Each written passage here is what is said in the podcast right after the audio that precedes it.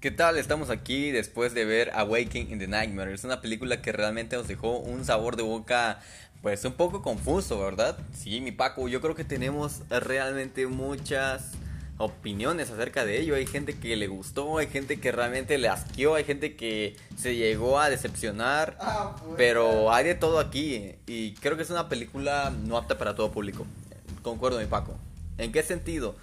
En el sentido de que puede ser una película que o, te va a ser muy brutal o no va a dar la talla esperada de acuerdo a su precuela que fue Nightmare.